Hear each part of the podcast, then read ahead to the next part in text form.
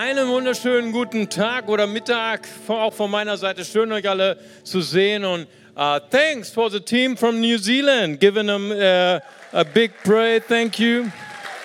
You have been a blessing to our schools and the young people here in Bonn. Thank you and God bless you. My spiritual uh, parents are from New Zealand. Praise the Lord. Yeah, and I came through, uh, through Jesus through uh, England. God saves the Queen. Amen. Praise Him. So, mein Name ist Mario, bin hier einer der Pastoren und, und wir hatten eine geniale Predigtreihe. Jetzt die letzten sieben Wochen hatten wir Weltveränderer. Ey, du bist ein Weltveränderer. Sag mal zu deinem Nachbarn, du bist ein Weltveränderer, eine Weltveränderin. Amen. Ja, Hammer. Also ich fand diese Predigtreihe unheimlich motivierend, weil wir haben gelernt, hey, du hast Einfluss. Denn nicht deine Umstände, nicht deine Schwiegermutter, nicht deine Eltern und was weiß ich sollen Einfluss haben, sondern du hast Einfluss auf deine Umstände. Du kannst leiten in deinem Alltag. Wir haben darüber gesagt, hey, was du siehst, bekommst du. Lebe deine Träume. Wir haben eine geniale Botschaft gehabt mit Christian Knorr, wie wir durch Wertschätzung, durch Ehre andere Menschen nach vorne pushen können in ihrer Berufung. Wir haben gesagt, change your words, change your world. Wir haben gesagt, ändere deine Worte, ändere deine Welt. Und letzte Woche haben wir darüber gesprochen, gemeinsam sind wir stark. Gemeinsam können wir unsere Welt verändern. Amen. Und jetzt haben wir Jakobusbrief. Oh, wir haben 500 Jahre Reformation. Luther mochte Jakobus gar nicht. Absolut uncool. Für Luther war der Jakobusbrief ein Kopfschmerz. So, und jetzt sollt ihr den auch sogar noch zu Hause lesen. Jetzt gibt es drei Wochen Jakobusbrief. Hammer, wollt ihr uns ärgern, ihr Ältesten, nicht wahr? Und, aber ich sage dir, der Jakobusbrief ist die logische Weiterführung unserer Predigtreihe Weltveränderer. Beim Jakobusbrief geht es darum, wie wir unseren Glauben, das, was wir empfangen haben, auf die Straße bringen, wie wir in Aktion kommen mit dem, was Gott uns geschenkt hat. Und wir werden heute so richtig tief graben, wir werden heute so richtig tief einsteigen in, das, in den Jakobusbrief und ich werde euch ja mal ein bisschen so den Jakobusbrief vorstellen. Der Kernvers, der absolute Schwerpunkt, wenn man so sagen will, gibt es so einen Schwerpunkt beim Auto. Ne? Der absolute Schwerpunkt beim Jakobusbrief ist der Jakobusbrief, Kapitel 2, Vers 17. So ist denn nun auch der Glaube wenn er keine Werke hat, tot in sich selbst. Hammer.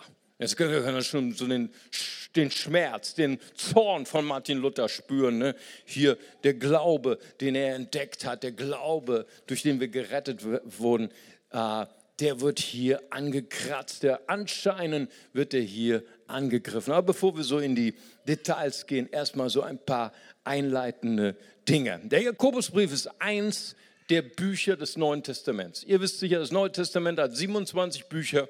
Der Jakobusbrief ist einer davon und er wird genannt die sogenannte Epistel. Das ist wieder so ein Fachwort, was wir hier raushauen. Wir werden noch so einige theologische Fachworte heute raushauen. Hey, Mario, was, ist los mit dir? Was ist denn eine Epistel? Ich dir, was eine Epistel ist. Eine Epistel ist ein sehr, sehr, sehr wichtiger Brief. Okay? Das ist ein Brief geschrieben von einer geistlichen Autorität, der das Leben der Gemeinde verändert hat. Ja, das war nicht so eine WhatsApp-Nachricht, ey, treffen wir uns bei McDonald's um 18 Uhr und nächste Woche weißt du gar nichts mehr von dieser WhatsApp-Nachricht, weil du bist wahrscheinlich nicht gekommen und dann so, hey, du hast, du hast mir doch geschrieben und wieso warst du nicht da? Ah, ist schon gelöscht, okay? Kein, was, was für eine Piste ist? Die, eine Piste sind die Liebesbriefe meiner Frau. Die habe ich heute noch. Hey, das war vor 34 Jahren, wo sie mir den ersten Brief, ich habe mit zitternden Händen, mit Schweiß auf der Stirn, habe ich diesen ersten Liebesbrief in meiner Hand gehalten und den habe ich mit zitternden Händen gelesen und den habe ich hier immer noch. Ich verrate dir nicht, wo ich ihn habe. Ich habe ihn gut verwahrt und der ist bei mir, der ist sicher bei mir, weil dieser Brief hat mein Leben verändert für alle Zeit. Amen. So deswegen eine Epistel ist ein Brief, der dein Leben verändert, weil Gottes Wort verändert unser Leben. Amen. Der Jakobusbrief gehört zu einem der sieben katholischen Briefe. Oh, Mario, wird immer schlimmer. Katholische Briefe. Ich dachte, wir wären hier im CLW. Ne? Alle haben schon ihre Revolver entsichert. Es hat nichts mit der katholischen Kirche zu tun. Es ist einfach nur ein katholischer Brief. Katholisches Lateinisch heißt so viel wie allgemein gültig. Verstehst du? Also Paulus hat einen Brief geschrieben an die Gemeinde zu Rom. Ja, das war intentionell, war es geschrieben an alle Heiligen und alle äh, die gläubig waren in Rom. Und er war so großartig und er war so toll, dass sie alle geschwärmt haben, boah, Paulus hat uns so einen geilen Brief geschrieben. Und dann haben sie ihn kopiert, kopiert, kopiert, bis er dann der, der Römerbrief auch in allen anderen Gemeinden war. Aber er war am Anfang intentionell nur für eine Gemeinde geschrieben, aber die katholischen Briefe sind von Anfang an an alle Christen geschrieben. Und diese, es gibt sieben katholische Briefe Dazu gehört Jakobus, dazu gehört 1., 2. Petrus, dazu gehört 1., 2., 3. Johannesbrief und Judasbrief. Gibt es auch noch. Okay, so und wer war der Schreiber? Jakobus. Jakobus ist nicht der Jakobus einer der Jünger. Also Jesus hatte sogar zwei Jakobusse bei seinen zwölf Jüngern. Wow. Es gibt noch ganz viele. Es gibt Jakobus wie Sand am Meer im Neuen Testament. Bist du hinterher total verwirrt. Wer ist wer? Ne? wer äh, ähm, und weißt du, Jakobus war damals so, so ein Modename, so wie heute Fritz, Adolf oder Anton, nicht wahr? Das sind so, so die Modenamen unserer Großeltern, nicht wahr? Ne? Aber jetzt, hey, jetzt sind an viele andere Namen Hipster. Hey, ich habe mir mal die Top Ten. Mir mal, heute ist Leon, Kevin, Luca. Hammer. Ne? Und damals war es Jakobus. Ne? Alle Mütter nannten ihre Söhne Jakobus. Keine Ahnung warum. Und deswegen gab es auch ganz viele Jakobus im Neuen Testament. Also nicht der erste Jünger Jesu Jakobus, der Sohn des äh, Zebedeus, der Bruder übrigens von Johannes. Johannes kennt ihr, ne? Johannes Evangelium, genau der. Das war sein Bruder. Und Jesus nannte die beiden, Jakobus und Johannes, Donnersöhne. Hammer. Ne? Hat nichts mit dem Donnerbalken zu tun von Roy Ranger, ne? sondern das waren wahrscheinlich sehr cholerische Menschen. Ja? Da ging es immer heiß her, wenn, wenn die Jünger unterwegs waren, da wurde immer gestritten, immer gestritten. Ey. Wer ist der Größte und so weiter. Und Jesus hatte dann so seine schwierigen Zeiten und die hat er so Donnersöhne. Da, da stief, hing der Haussegen immer schief, wenn die sich gestritten haben. Und dann gab es noch, achso, und dieser Jakobus ist der berühmte Märtyrer aus Apostelgeschichte 12, Verse 1 und 2, der berühmte Märtyrer in Jerusalem, der gleich nach Stephanus, dem ersten Märtyrer, gestorben ist. Also nicht zu verwechseln mit ihm. Der Jakobus des der Schreiber des Jakobusbriefes ist auch nicht der andere Jünger. Jakobus, nicht Sohn des Zebedeus, sondern Sohn des Alpheus. Von ihm hören wir gar nichts mehr. Weder im Neuen Testament noch in der Kirchengeschichte. Das ist er auch nicht. Und nicht zu verwechseln mit Jakobus, dem genialen und berühmten Gemeindeleiter von Jerusalem von dem wir lesen in Apostelgeschichte 12 und vor allen Dingen Apostelgeschichte 15. Apostelgeschichte 15, da gab es einen riesen Krach in der ersten Gemeinde. Da ging es um das Thema, ey, da hat Jerusalem unheimlich stunk gemacht und gesagt, jeder, der Christ wird, muss Jude werden. Ja, muss sich beschneiden lassen. Hier ist die Schlange, kannst du gleich anstellen. Und dann haben dann die, die Internationalen gesagt, ey, langsam, langsam, Beschneidung, ich, der Nächste, da wollen wir nochmal nach, noch nachlesen, ne? ob das da wirklich, und kein Schweinefleisch, ey, kein Schnitzel mehr am Sonntag, Wahnsinn. Ne? Und dann haben sie eine große Konferenz gehabt und Paulus hat gesagt, hat sich eingesetzt, hat gekämpft wie ein Löwe und gesagt, hey, alle Internationalen, die nicht als Juden aufgewachsen sind, können weiter Schnitzel essen. Ey, bist du nicht dankbar für diesen Tag? Amen. Was wäre ein Deutscher ohne Schnitzel, nicht wahr? Können weiter Schweinefleisch essen und brauchst nicht beschnitten zu werden. Oh, Halleluja. Preis dem Herrn.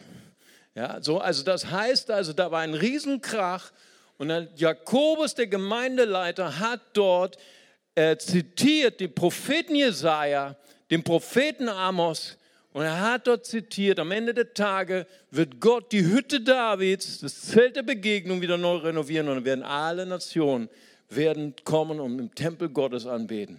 Hey, und das erfüllt sich gerade jetzt hier im CLW. Wir sind mit über 70 verschiedenen Nationen, beten wir zusammen Gott an. Und es ist ein, eine wunderschöne Zeit, in der wir leben dürfen. Amen. Preis dem Herrn. So, und wer war jetzt der Schreiber des Jakobusbriefes? Marius, hast du uns immer noch nicht gesagt. Und alle Kirchenväter, alle, die damals gelebt haben in den ersten Jahrhunderten, waren der festen Überzeugung, Jakobus war der leibliche Halbbruder von Jesus. Hammer! Jesus hat Brüder gehabt? Habe ich noch nicht gewusst. Ich dachte, Maria wäre Jungfrau. Ne? Lehrt die katholische Kirche. Ist total richtig. Eins plus mit Sternchen. Ja? Jesus wurde geboren von einer Jungfrau. Lehrt übrigens auch der Koran. In der Surah Maryam Ayah 17, Fatakathat min dunihim hijaban fa'asalna ileha ruchana fatamathala laha basharan zawiyan. Amen. Dann heißt es also, dass äh, Allah seinen Geist zu Mariam schickte und Jesus wurde geboren von einer Jungfrau. Preis dem Herrn, was für ein fantastisches Wunder. Ne? Geht es weiter im Vers 19. Kala inama ana rasulu rabiki habalaka äh, gulaman. Ne? Der Engel Jibril sagte dann zu Mariam, ich schenke dir einen reinen Sohn. Das war nun so eine kleine äh, Exkurs, weil wir haben heute vier oder fünf Muslime zu Gast. Echlen, Wesechlen, gibt ihnen noch mal einen großen Applaus. Schön, dass ihr da seid. Habibi. Sehr schön. So, wo waren wir jetzt stehen geblieben? Der Koran wirft mich immer aus der Bahn. So, okay. Das heißt also, äh, Jesus ähm, er, ja, genau, Jakobus war der Halbbruder von Jesus. So, jetzt haben wir es wieder. Und äh, schau mal, ähm, hey, wir dachten immer, äh, Maria wäre eine Jungfrau. Und die katholische Je Kirche lehrt, dass nach Jesus Maria keine Kinder mehr hatte. Okay? Aber das stimmt nicht überein mit dem, was wir in der Bibel lesen. Wir in der Bibel lesen, in Markus 3, Kapitel 21 und 31, dass Jesus verschiedene Brüder hatte.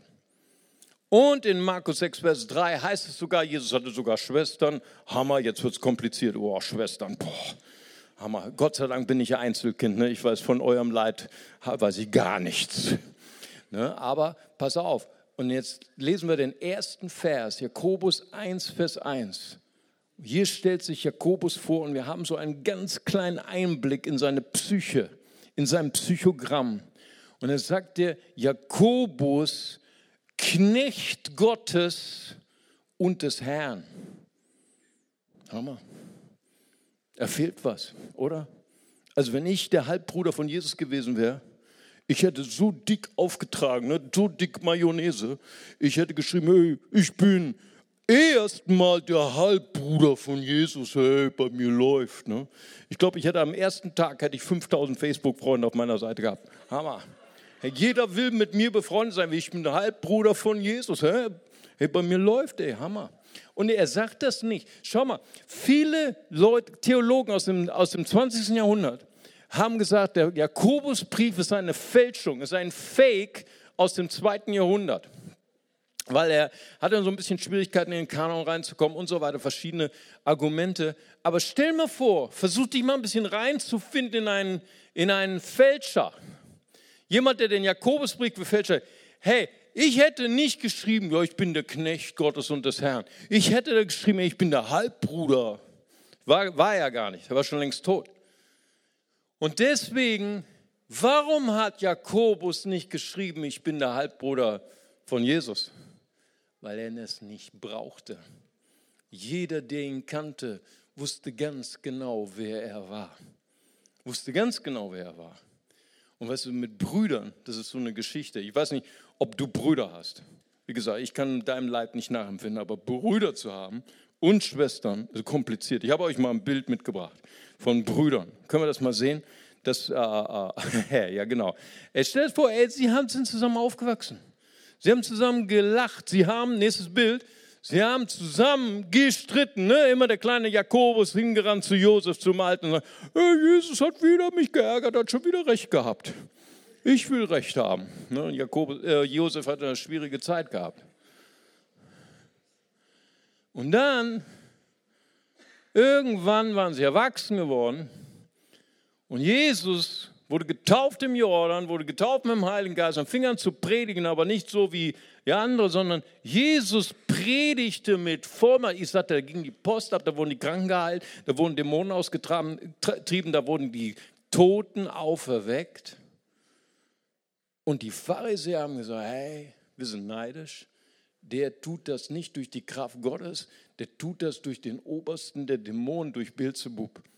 Und jetzt versucht die mal hineinzufinden in Jakobus. Jesus war 30 Jahre, vielleicht war Jakobus 25 Jahre.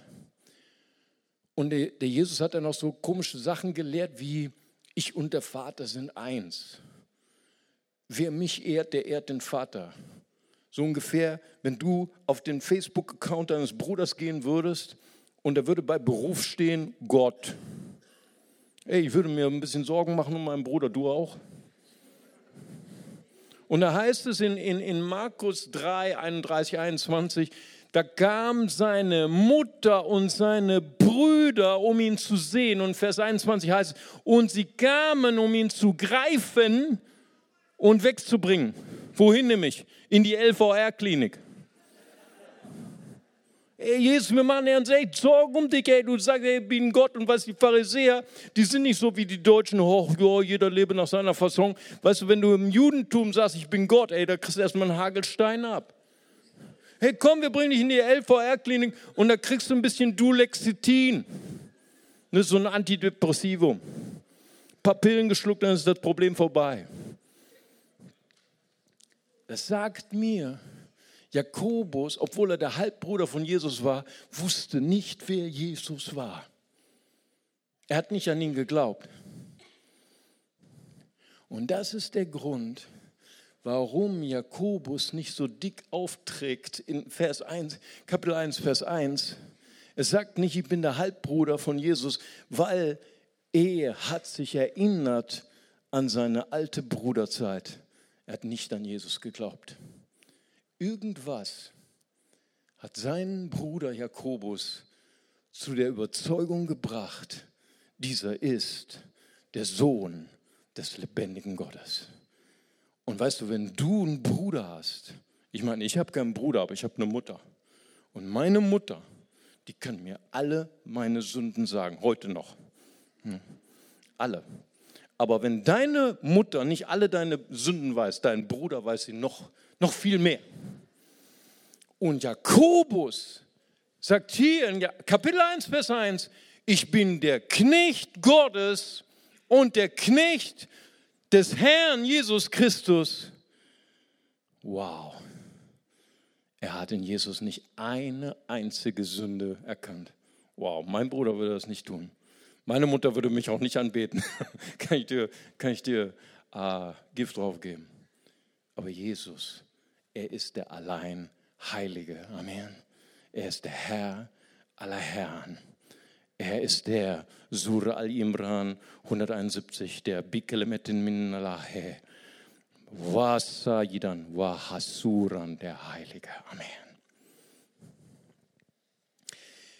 Nun, viele moderne Kritiker, wie gesagt, haben gesagt, der Jakobusbrief ist gefälscht, aber die meisten Kirchenlehrer von damals und Väter sagten, das ist, dass Jakobus, der Halbbruder von Jesus, ist der Verfasser. Und der Tod des Jakobus wurde bezeugt von zwei unterschiedlichen Quellen, von Josephus Flavius und von Eusebius von Caesarea. Das heißt, er muss noch vor 62 geschrieben sein und er muss vor dem Apostelkonzil, das wir eben zitiert haben, von Jerusalem geschrieben sein, 45 nach Christus, weil in diesem Epistel nichts vorkommt von dem ersten großen Konflikt, den wir gerade beschrieben haben. Dürfen eigentlich Schnitzelesser auch Jesus nachfolgen? Ja?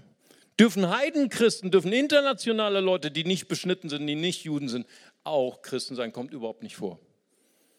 Und deswegen sagt man, nehmen die meisten Theologen an, dass der Jakobusbrief noch vor 45 nach Christus geschrieben ist und somit das, der älteste Brief, das älteste Buch des Neuen Testaments ist.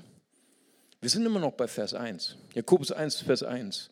Er schreibt an die zwölf Stämme in der Zerstreuung. Zwölf Stämme in der Zerstreuung. Boah, das sind heute so viele neue Namen. Wir kommen nicht mehr mit, Mario. Zwölf Stämme in der Zerstreuung ist ein Begriff aus der Zeit 2000, vor 2000 Jahren. Und bedeutet, er schreibt an die Juden, die nicht mehr in Israel leben. Warum leben sie nicht mehr in Israel? Lass mal noch mal ganz kurz re rekapitulieren. Israel hat Kanaan erobert. Sie haben ihren ersten großen König, David. Der Sohn, naja, das ging noch mit dem Salomo, aber der Enkel war schlimmer, Rehabeam. Und der Rehabeam teilt sich das Reich in zehn Nordstämme und zwei Südstämme, Juda und Benjamin. Die Nordstämme werden besiegt und in die Deportation geschafft, hoch in den Irak, hoch in den Iran, ungefähr 700 vor Christus von den Assyrern. 100 Jahre später, so ungefähr 580 vor Christus, ist dann das Südreich dran. Juda und Benjamin wird besiegt von den Babyloniern und hoch deportiert auch, wahrscheinlich in den Iran. Dort leben sie 70 Jahre lang im Exil und kommen zurück unter Ezra und Nehemia. Hey, das ist alles hochaktuell, immer noch, nach all den vielen Jahrtausenden. Hey, mein, mein Friseur heißt Rasul. Ja, genau. Ich gehe immer zu Babylon zum Frisieren, okay? Und mein äh, Friseur, Rasul, der kommt, der ist Perser und kommt aus dem Irak. Hochinteressant.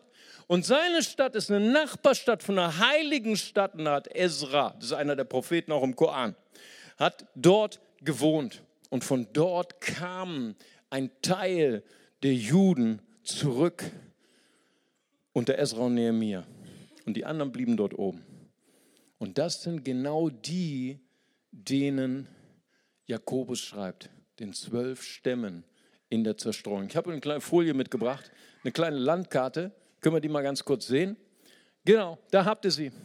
Schaut mal hier, das so in, in uh, uh, lila sind die ganzen Juden in der Diaspora, in der Zerstreuung äh, im ersten Jahrhundert nach Christus, da sind sie unten in Ägypten, in der ganzen Türkei, dort hinten, Iran, Irak, Grenzgebiet, dort, wo mein Rasul, mein Friseur herkommt, okay?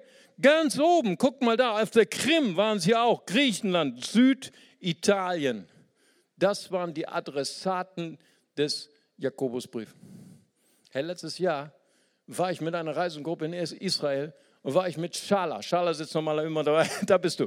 Hey, und Schala hat gebetet, Jesus, ich würde so gern mal einen Juden kennenlernen aus Iran.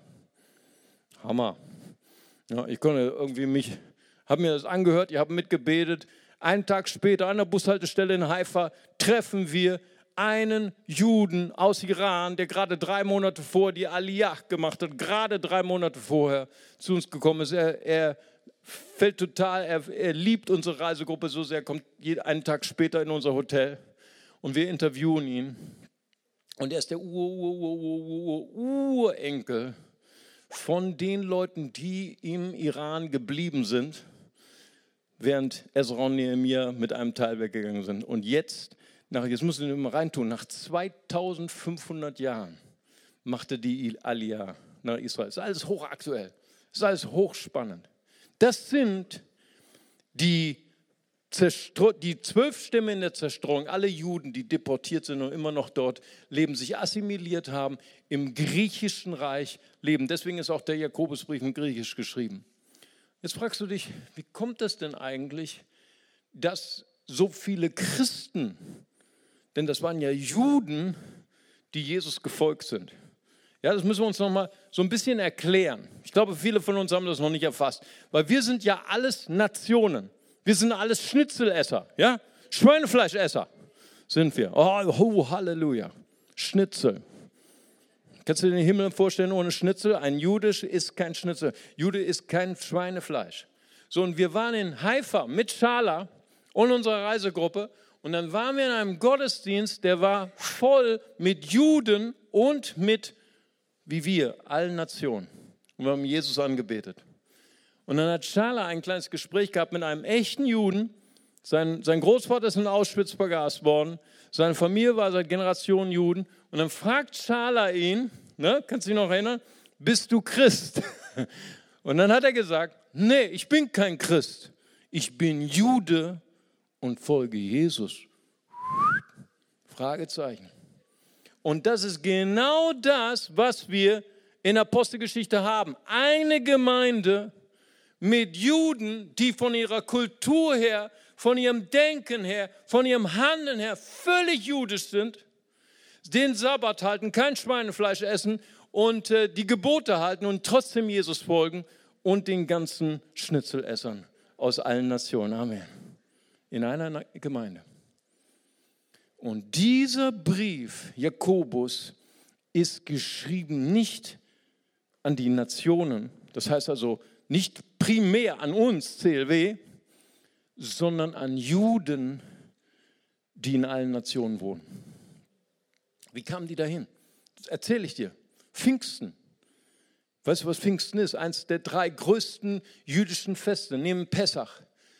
Und alle diese Juden hier kamen dreimal im Jahr nach Jerusalem, um diese Feste zu feiern. Und Gott ist ein genialer Stratege. Sag mal Amen, auch wenn du es jetzt noch nicht verstehst. Gott ist ein genialer Stratege. Er lässt zu Pfingsten, lässt er den Heiligen Geist fallen. Die Gemeinde wird geboren. Und nach einer Predigt von Petrus bekehren sich 3000 Leute aus all diesen Nationen, die hier in, Pink, äh, in, äh, äh, in lila gekennzeichnet sind. Und das Fest ist zu Ende und sie gehen alle wieder nach Hause und die Gemeinde ist schon global. Ich sage dir, unser Gott ist ein Global Player. Amen. Preis dem Herrn. Die Gemeinde war schon global, war schon globalisiert. Bevor wir überhaupt wussten, wie Globalisierung geschrieben wird, wusste Gott das schon längst. Amen. Die Gemeinde war schon international und dort waren sie aber nicht in Kirchen, sondern sie waren in Synagogen. Werde ich dir gleich erklären. Und so ist auch die Kultur dieses Briefes total zu verstehen aus der jüdischen Brille, aus der jüdischen Kultur. Zum Beispiel in diesem Brief ist die Bedeutung des Gesetzes eine ganz große. Wow, Gesetz. Ich spüre jetzt schon die äh, zusammenzuckenden Schultern hier in dieser charismatischen Gemeinde. Ne, Gesetz, wir haben nichts mit dem Gesetz zu tun ich bin nicht gesetzlich, Bruder. Ne? Und für uns, gerade auch als Charismatiker oder auch gerade als Christen, ist das Gesetz ein ganz negatives Wort. Ja? Und wir müssen aber nochmal das Gesetz richtig verstehen. Es gab in der ersten Zeit der Kirche oder manchmal noch in anderen Konfessionen, gibt es eine Lehre, schon wieder so ein Fachwort rausgehauen, die Substitutionslehre die sogenannte Ersatztheologie. Die besagte zwei Sachen. Einmal, dass die Kirche, dass alle Nationen, die nicht Juden waren, das Volk Israel abgelöst hat. Und das Zweite, dass Jesus gekommen ist, um das Gesetz zu zerstören. Das heißt, wir brauchen uns überhaupt nicht mehr an die ganzen Gesetze der Torah, der Mishnah, der, des Talmud zu halten. Wir brauchen gar nicht mehr darum, darum, uns darum zu kümmern. Aber wer sowas lehrt, der versteht nicht, welchen Stellenwert das Gesetz hatte im Leben von Jesus. Weil Jesus war Jude, seine zwölf Jünger waren Jude, Juden und die ersten Gemeinde waren Juden. Das Gesetz, was bedeutet das Gesetz, ist so viel wie die Schriften, wie die Torah, die fünf Bücher Mose, Genesis, Exodus, Levitikus, Numeri, Deuteronomie und besonders die zehn Gebote. Dieses Gesetz hatte eine große Rolle in dem Leben von Jesus. Dem Leben von Jesus. Lukas 24, 27. Und von Mose und allen Propheten anfangend erklärte er ihnen, was in de, das, was ihn bestraf. Das heißt, die ganzen alten Schriften des Alten Testaments sprachen von Jesus. Das sagte er den Jüngern von Emmaus. Dann sagt er zu den Juden in Johannes 5,39, ihr erforscht die Schriften, denn ihr meint in ihnen ewiges Leben zu haben und sie sind es, die von mir zeugen. Dann sagt er weiter, sein Dienst, sein Ministry, sein Heilungsdienst ist eine Erfüllung des Wortes Gottes. Matthäus 8, Vers 16 und 17 heißt es, und er heilte alle Leidenden, damit erfüllt würde, was durch den Propheten Jesaja geredet ist, der der spricht, denn er selbst nahm unsere Schwachheiten und er trug unsere Krankheiten. Das ist ein Zitat von Jesaja 53. Das heißt, wenn Jesus heilte, wenn Jesus befreite, war das eine Erfüllung des Alten Testaments. Das heißt, das ganze Leben von Jesus war eine Erfüllung des Gesetzes. Jesus hielt sich auch nach dem Gesetz. Jesus kam nicht, um das Gesetz zu brechen. Er sagt in Johannes 8, Vers 46, wer von euch überführt mich einer Sünde? Wir waren mal mit Asaf Zevi, ich weiß nicht, ob ihr bei ihm wart, letztes Jahr mit Asaf Zevi waren wir in Israel. Und dann hat er uns nochmal erklärt, dass Jesus nicht nur alle Gesetze der Torah nicht gebrochen hat, sondern sogar die kleinen Gesetze der Mishnah. Ihr kennt, ihr kennt vielleicht die Geschichte, wo die Jünger Jesu hungrig waren an einem Schabbat und sie nahmen die Ehren und dann äh, rieben sie sie mit den Fingern, um sie zu essen. Und dann sagten die, die äh, Rabbiner und die, die äh, Gelehrten, sagen, hey, ihr, eure Jünger, die brechen das Gesetz, weil man soll am Schabbat nicht arbeiten. Und dann hat uns Asaf Sie, wie unser Reiseführer, unser jüdisch-gläubiger jüdischer Reiseführer erklärt, dass in der Mishnah steht, wenn du so reibst, dann hast du das Gesetz gebrochen. Wenn du mit den Fingern reibst, dann nicht. Hammer. Jesus hat nicht in einem Punkt das Gesetz gebrochen. Paulus hat auch nicht das Gesetz abgeschafft. Er sagt in Römer 7, Vers 12, so ist es, heißt das Gesetz heilig, das Gebot heilig, gerecht und gut. Aber Jesus, er ist die Erfüllung des Gesetzes. Römer 8, Vers 3. So, wenn Christen negativ sprechen über das Gesetz, haben sie kein Verständnis für die jüdische Religion. Weißt du, das Gesetz war nicht ein Monopoly-Spiel oder Mensch ärger dich nicht Spiel, wo du versucht hast, alle Regeln zu befolgen. Und wenn du alle Regeln befolgt hast, dann kommst du vielleicht ins Paradies. Das ist nicht die, die, die Religion der Juden. Alles, was dort steht an Opfern, an Regeln, an Gesetzen taten die Juden nicht, weil sie dachten, sie könnten ihre Sünden bezahlen und sie könnten sich den Himmel erkaufen, sondern sie taten es aus Liebe zu Gott. Sie taten sogar manche Regeln. Wieso soll ich jetzt gerade den Stier opfern? Warum muss ich jetzt eine Taube opfern? Warum muss ich ein Schaf opfern? Sie haben das nicht kapiert, sie haben das trotzdem gemacht. Warum? Nicht, weil sie Gott verstanden haben, sondern weil sie Gott geliebt haben. Das ist genauso wie in meiner Ehe.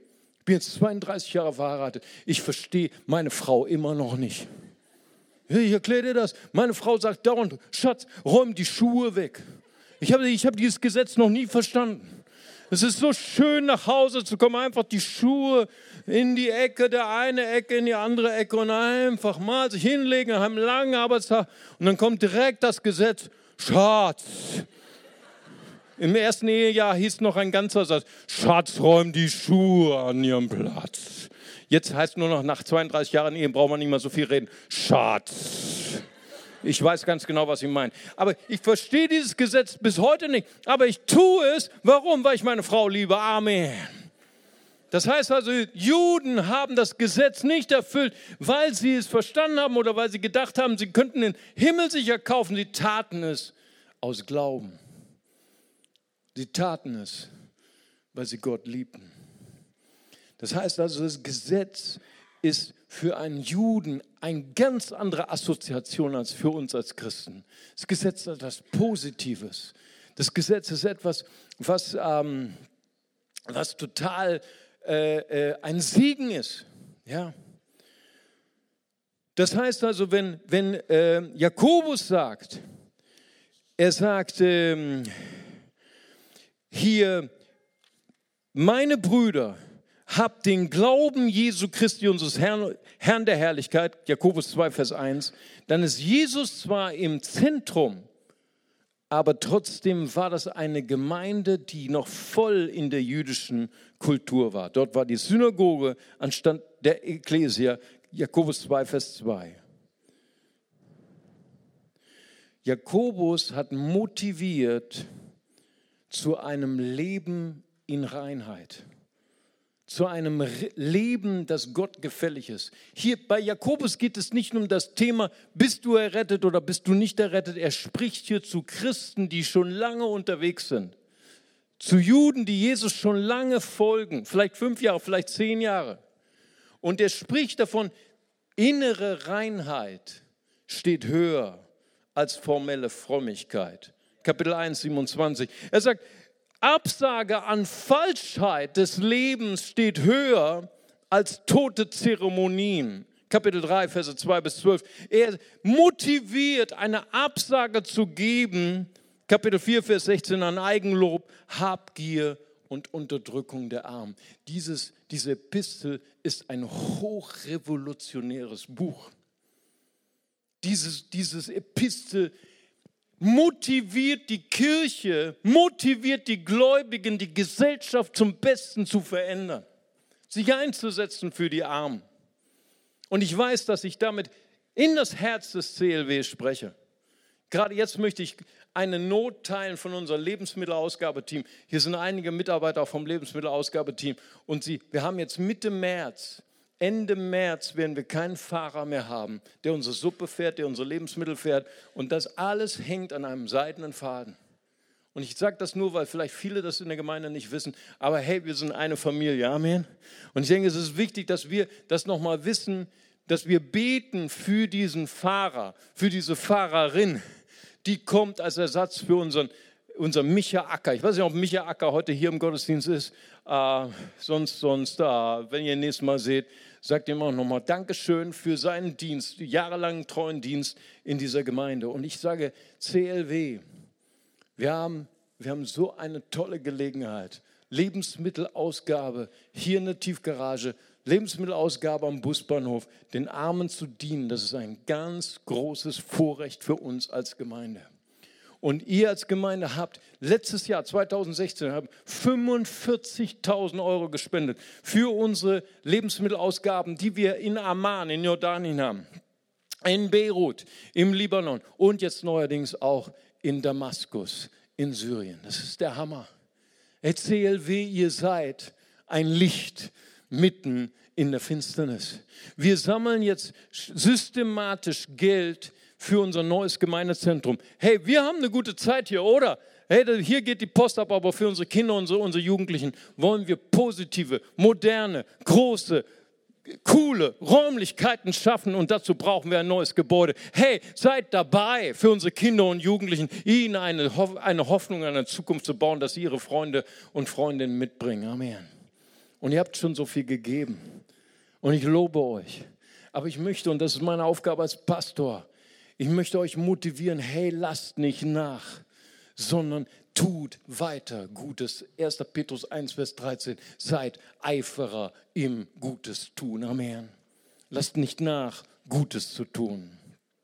Jakobus ist ein Plädoyer zu sagen, hey, nehmt das, was ihr habt und investiert es, damit unsere Welt eine bessere wird. Und jetzt kommen wir zu dem Kernpunkt. Das war alles nur die Einleitung, okay? So, und jetzt kommen wir.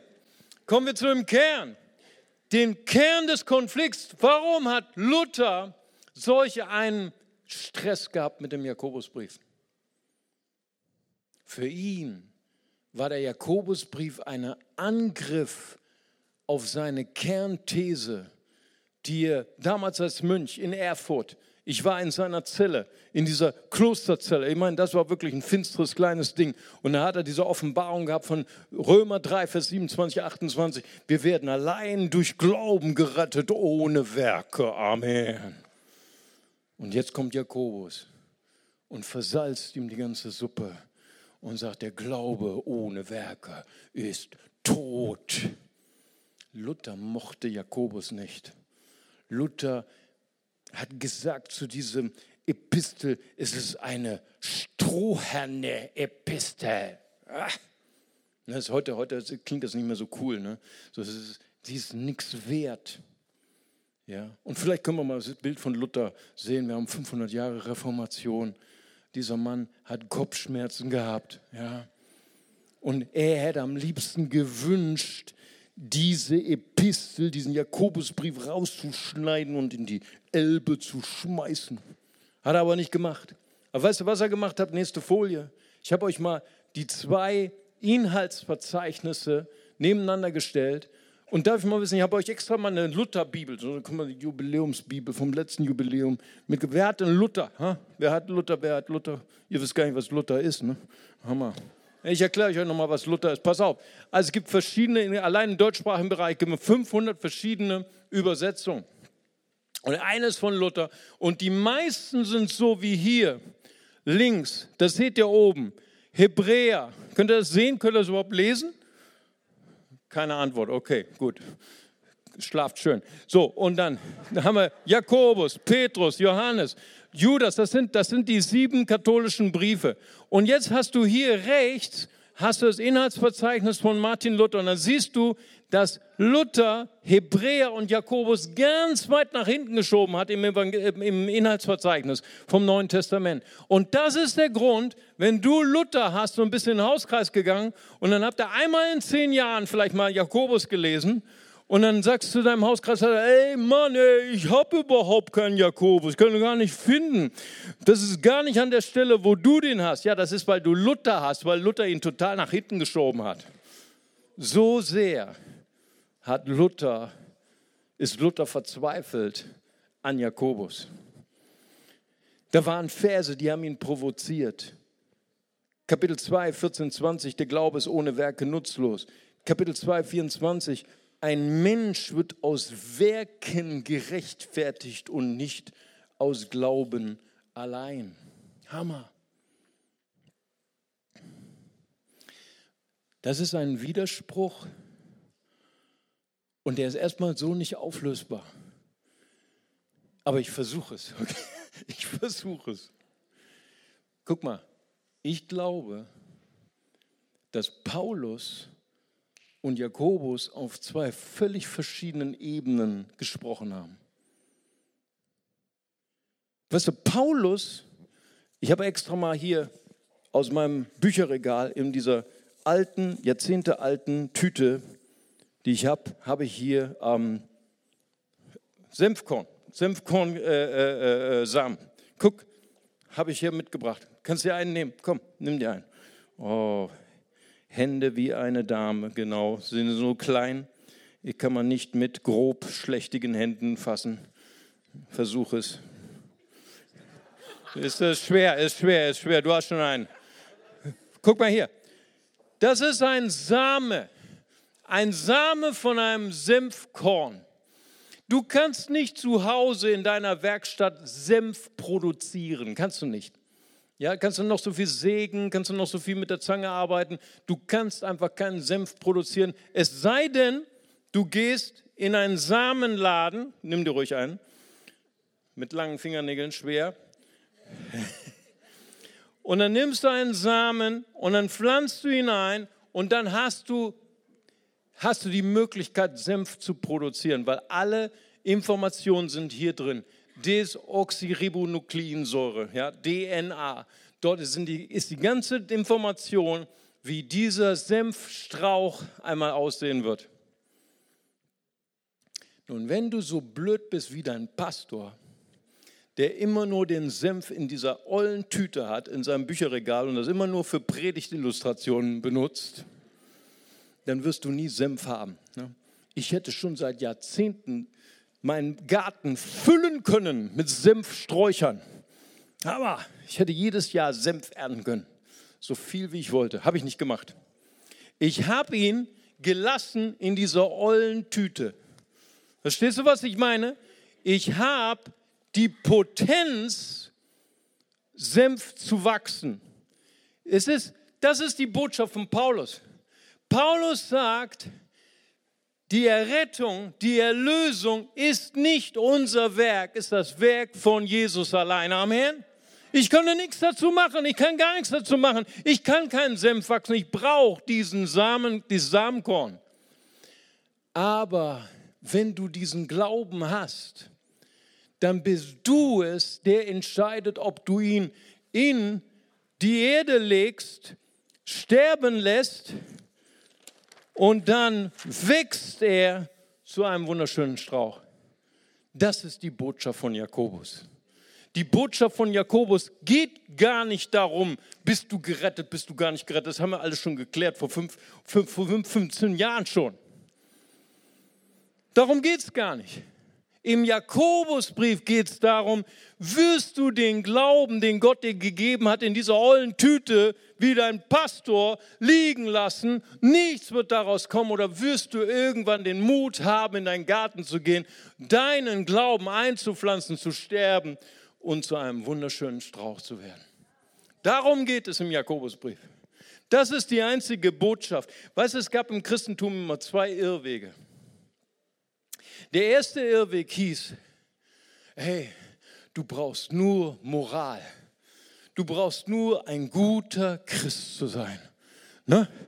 Das ist ja im CLW nicht schwer. Ne? Früher vor 20, 30 Jahren, da mussten wir alle noch Krawatte tragen. Ne? Kennst du die Zeiten noch, Rainer? Wow, war das anstrengend. Ne?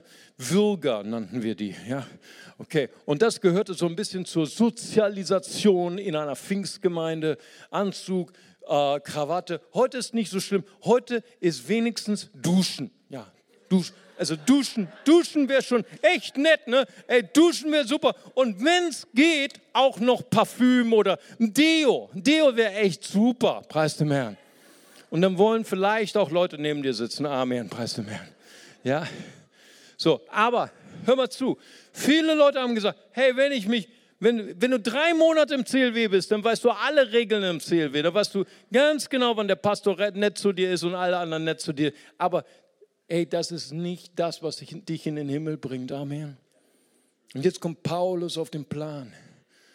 Und er sagt zu dir, hey, Moral allein genügt nicht. Ich bring dir das Kreuz. Ich drück dir das Kreuz ins Gesicht. Nur das Kreuz Römer ist ein Ärgernis für die Juden. Du musst Buße tun. Niemand kann sich den, den Himmel erkaufen. Jesus hat uns den Himmel erkauft. Amen. Und allein durch Glauben werden wir gerettet. Allein durch dieses Samenkorn. Das ist der eine Irrweg. Und der andere Irrweg heißt, hey, ich brauche nur die richtigen Worte zu sprechen. Simsalabim. Und die Tür geht auf, nicht wahr? Ich brauche nur die richtigen Worte sprechen. Gott vergibt immer. Wie ich lebe, ist völlig gleichgültig. Verstehst du, was ich meine? Ich brauche nur sonntags mal aufkreuzen und dem Pastor vielleicht einmal im Jahr die Hand schütteln zu Weihnachten. Aber sonst ist egal, wie ich lebe. Und jetzt kommt Jakobus auf den Plan wie ein wilder Tiger und sagt, hey, dir ist so etwas Schönes geschenkt worden, dir ist der Glaube geschenkt worden. Hey, was willst du mit deinem Glauben tun? Jakobus fordert dich heraus und sagt, hey, dir ist so etwas Kostbares geschenkt worden. Was willst du mit dem Glauben, den Gott dir geschenkt hat, tun? Leg dein Leben in die Erde. Sei bereit zu sterben. Und aus dir wird etwas Wunderbares werden. Deine Frucht wird 30, 60, 100-fältig sein. Es ist oft, oft interessant zu sehen, wie Jakobus den gleichen Vers in Genesis 15,6 verschieden auslegen. Wirklich fantastisch. Aber Paulus, er sagt, der Glaube allein bringt das Heil. Jakobus sagt, ein Glaube ohne Werke bleibt tot. Das ist die Botschaft. Und ich möchte dich heute herausfordern, gerade auch weil wir vom Thema kommen, Weltveränderer dass du heute motiviert wirst durch das Wort Gottes, zu sagen, hey, ich möchte erwachsen werden. Ich möchte das, was mir geschenkt worden ist, möchte ich hineinlegen in die Erde. Ich möchte mir selbst sterben, meine, meine Lust, meine Ego und ich möchte leben für Gott, denn ich weiß, wenn ich in Gottes Hand bin, dann kann ich Gott Ehre bringen und diese Welt zu einer besseren machen. Amen. Lass uns unsere Augen schließen und lass uns noch diesen Gottesdienst beenden. Amen. Vater, ich möchte dir von ganzem Herzen danken für diese kostbaren Menschen, Herr. Vater, du liebst sie alle, Herr. Und du hast etwas Wunderbares in ihre Herzen hineingelegt, Herr. In jedem Herz ist eine Schatztruhe. Und wenn der Geist Gottes, wenn Gott in unser Leben kommt, dann ist das, was verschlossen war über viele Jahre, wird geöffnet. Und ich bin überzeugt, heute ist so ein Tag, wo die Schatztruhen in, den, in dem Herzen von Menschen geöffnet werden, weil Gott in dein Leben kommt. Und ich sage dir, es wird nur so glitzern von Gold und Silber. Vater, ich bin überzeugt, dass hier Menschen sitzen, die etwas Kostbares in ihren Herzen tragen und dass dies zum Vorschein kommen wird in dem Moment, wo du in ihr Leben trittst. Und ich möchte gern fragen, es ist ein heiliger Moment, es ist ein besonderer Moment. Und gerade jetzt in dieser Zeit des Gebets möchte ich gerne fragen, vielleicht sind Menschen hier, sie sind neu hier in dieser Gemeinde. Vielleicht gehören sie auch einer Religion an. Vielleicht sind sie sogar getauft. Aber heute, während sie das Wort gehört haben, haben sie gespürt, wie etwas an ihre Herz, an ihre Herzenstür geklopft hat. Gott klopft an ihre Herzenstür. Er möchte ihr Freund sein. Und wenn Sie heute sagen, wow, ich möchte auch ein Freund, eine Freundin Gottes werden. Ich möchte das Potenzial meines Lebens mit Gott zusammen erleben.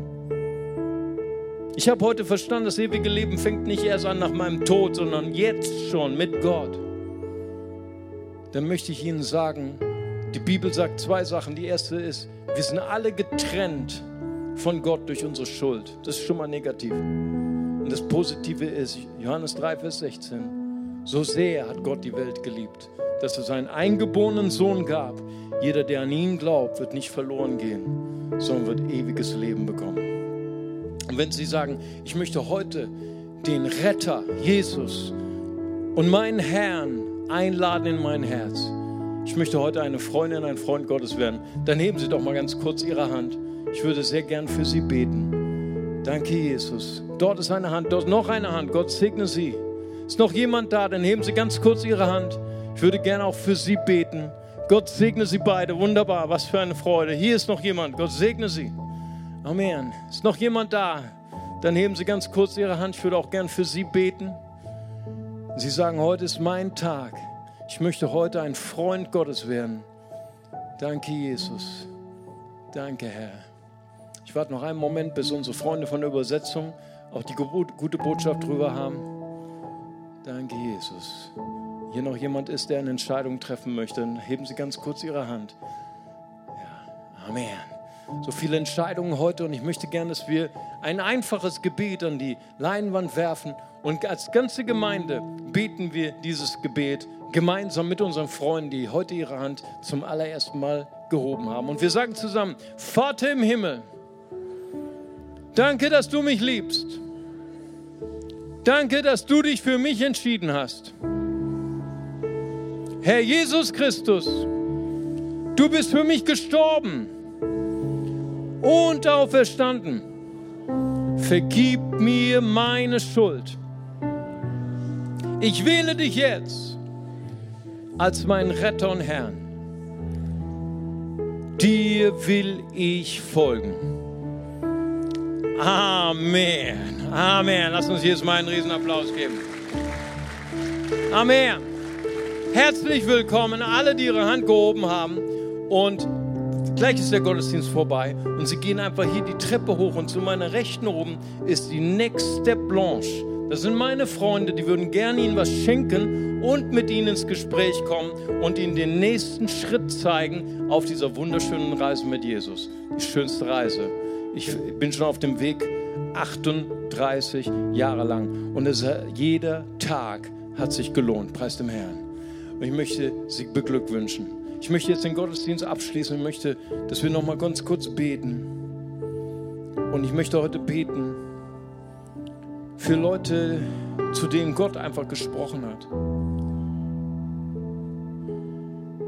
Und du hast verstanden, dir ist etwas Wunderbares geschenkt worden mit dem Glauben.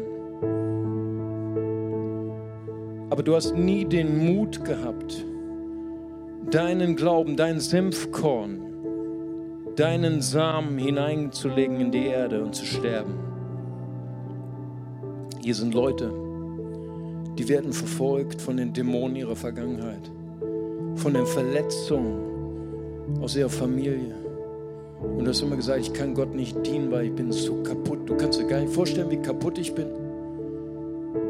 Aber heute habe ich etwas verstanden. Ich möchte heute eine Entscheidung treffen. Ich möchte heute Seelsorge, mich für Seelsorge entscheiden. Ich möchte Seelsorge in Anspruch nehmen. Weil ich glaube, dass Gott mein Leben wiederherstellen kann, damit ich ein Gefäß zu der Gnade Gottes werden kann. Vielleicht bist du ein Mitarbeiter und hast lange gedient in dieser Gemeinde und du warst immer allein. Und du hast etwas verstanden heute. Und sage, heute möchte ich mich entscheiden für Mentoring. Ich möchte gerne erlauben, dass ein reiferer Mann, eine reifere Frau in mein Leben hineinspricht. Dass ich Weisheit nehme von anderen. Ich möchte Rat nehmen von anderen, weil ich möchte jemand werden, der Gott in dem vollen Potenzial dient, das Gott mir gegeben hat. Ich möchte ein Werkzeug sein in der Hand meines Gottes. Preis dem Herrn. Ich habe auch noch ein Wort von Gottes.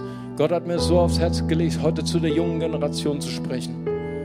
Ich glaube, dass, dass Gott junge Leute berufen möchte, hinein in die Wirtschaft, in die Politik, in die Wissenschaft, in die Bildung. Und weißt du, Gott hat dich berufen, aber nicht schon in den Himmel zu kommen. Das kommt noch. Bei dir dauert es noch ein bisschen länger als bei mir. Gott hat dich dir auf diese Welt gesetzt, um Einfluss zu nehmen für diese Welt. Und Gott lässt dir sagen, hey, entscheide dich für deine Schule. Geh in deine Schule wie in einen Gottesdienst. Bereite dich vor zu studieren. Sei fleißig, denn Gott kann dein Leben gebrauchen einen Einfluss zu, zu nehmen, um diese Welt zu, zu, zu verändern in einen besseren Ort. Amen. Und ich habe auch noch ein Wort für unsere Teenager. 14, 15. Hey, du träumst von deinem ersten Freund, von deiner ersten Freundin. Du träumst von deinem ersten Sex. Und soll ich dir etwas sagen? Oft sind solche Teenager-Freundschaften, auch solche Freundschaften, die im Bett geendet sind, sind oft wieder sehr schnell zerbrochen. Und Leute haben ihre Freunde oder Freundinnen in Anführungszeichen fallen gelassen wie eine heiße Kartoffel. Soll ich dir was sagen? Schieß die in den Himmel, die sogenannten Freundinnen und Freunde, und hol dir Bücher. Amen. Ich meine das ernst. Weißt du, Freunde und Freundinnen, die verlassen dich, aber Bücher verlassen dich nicht. Bücher sind deine besten Freunde. Amen. Hey, investiere in Bildung. Hey, werde jemand, der smart ist. Werde jemand, der gebildet ist. Werde jemand, der sein Leben hingibt für Gott. Und du wirst unsere Gesellschaft verändern. Amen. Preis dem Herrn. Vater, ich danke dir, Herr, dass du uns berührst mit deinem Heiligen Geist, Vater. In Jesu mächtigen Namen, Herr. Erfülle uns, Herr, mit einem Eifer, Vater, unsere Gaben, Herr, zu benutzen, Herr. Unsere Berufung zu leben, unseren Traum zu leben, Vater. Und dass unsere Welt sich verändert für einen besseren Platz. In Jesu Namen. Amen. Lass uns gemeinsam aufstehen. Lass uns Gott die Ehre geben und lass uns ihn anbeten. Amen.